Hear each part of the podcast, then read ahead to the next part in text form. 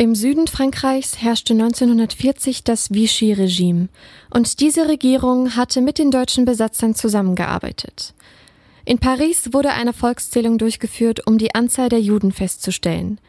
150.000 wurden gezählt. Nach gemeinsamer Planung deutscher und französischer Beamter begannen 1942 die Vorbereitungen für eine Massenrazzia in Paris. Es sollten staatenlose und ausländische Juden verhaftet werden.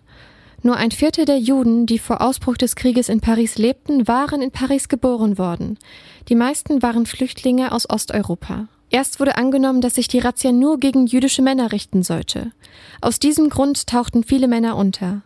Im Verhältnis wurden deshalb mehr Frauen und Kinder verschleppt und die Familien wurden durch die Festnahmen oft getrennt. Mehr als 10.000 Juden konnten sich der Festnahme entziehen, weil sie vorher gewarnt worden waren. Circa 13.000 Juden wurden festgenommen. Ungefähr 8000 von ihnen, wovon die Hälfte aus Kindern bestanden, wurden in dem Velodrom d'Hiver zusammengefercht. An dieser Festnahme waren mindestens 4500 französische Polizisten und Gendarmen beteiligt. Das Velodrom d'Hiver auf Deutsch Winterradstadion mit 17.000 Sitzplätzen war eine beliebte Sporthalle für Spektakel und Versammlungen aller Art. Auch wenn man ganz genau die Erfassung und Verhaftung der Juden geplant hatte, wurde für ihre Unterbringung kaum Vorkehrungen getroffen.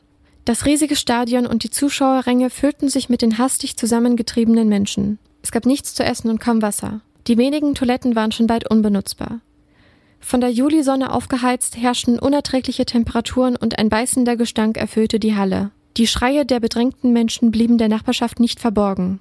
30 Menschen starben vor Ort. Nach fünf Tagen wurden die Menschen von französischer Polizei in die Durchgangslager gebracht. Die Kinder wurden von ihren Eltern getrennt. Von hier wurden ab dem 19. Juli an zuerst die Erwachsenen mit Viehtransportwagen in das Vernichtungslager deportiert. Etwa 100 der gefangenen Menschen begingen vor dem Weitertransport Suizid. Insgesamt wurden während des Zweiten Weltkrieges 73.853 Juden aus Frankreich deportiert, oftmals unter tätiger Mithilfe französischer Amtspersonen. Nur etwa 2600 von ihnen überlebten den Holocaust. Seit 1946 befindet sich auf dem Gelände des Velodroms eine private Gedenktafel einer antifaschistischen Organisation zur Erinnerung an die Vorgänge während dieser Razzia. Im Jahr 1959 wurde das Velodrom abgerissen und auf dem Gelände wurden Wohnhäuser und ein Gebäude des französischen Innenministeriums erbaut.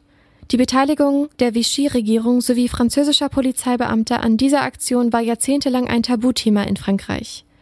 Erst am 16. Juli 1995 gestand der damalige französische Staatspräsident Jacques Chirac die französische Mitverantwortung ein und entschuldigte sich öffentlich.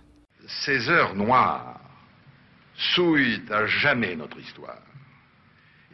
Diese dunklen Stunden beflecken für immer unsere Geschichte und sind eine Beleidigung unserer Vergangenheit und Traditionen. Etwa seit dem Jahr 2000 wird der 16. Juli oder der darauffolgende Sonntag als Gedenktag zur Erinnerung an die rassistischen und antisemitischen Verbrechen des État français und zur Ehrung der Gerechten unter den Völkern Frankreichs landesweit mit Veranstaltungen begangen. Einen aktuellen Bezug dieser Massenrazzia bildet unter anderem die gleichnamige Buchverfilmung Sarahs Schlüssel ab. Das französisch-britische Kriegsdrama pendelt zwischen Vergangenheit und Gegenwart abwechselnd in den Jahren 1942 und 2009. Die zehn Jahre alte Sarah wird am 16. Juli 1942 im Zuge der Judendeportationen mit ihren Eltern ins Wintervelodrom gebracht. Machen Sie auf, Madame. Oder wir brechen die Tür auf. Madame Stasinski? Mein Mann ist weg, ich weiß nicht, wo er ist. In dem anderen Handlungsstrang recherchiert die US-amerikanische Journalistin Julia in Paris die Deportationen in Frankreich. Sie stößt dabei auf die Geschichte von Sarah, denn ihre Schwiegereltern wohnen in der ehemaligen Wohnung von Sarahs Eltern. Das ist merkwürdig. Ich meine, sonst waren die darin gut. Sie haben alles dokumentiert, die Nazis. Dafür waren die doch bekannt. Mike, das waren nicht die Deutschen, es waren die Franzosen.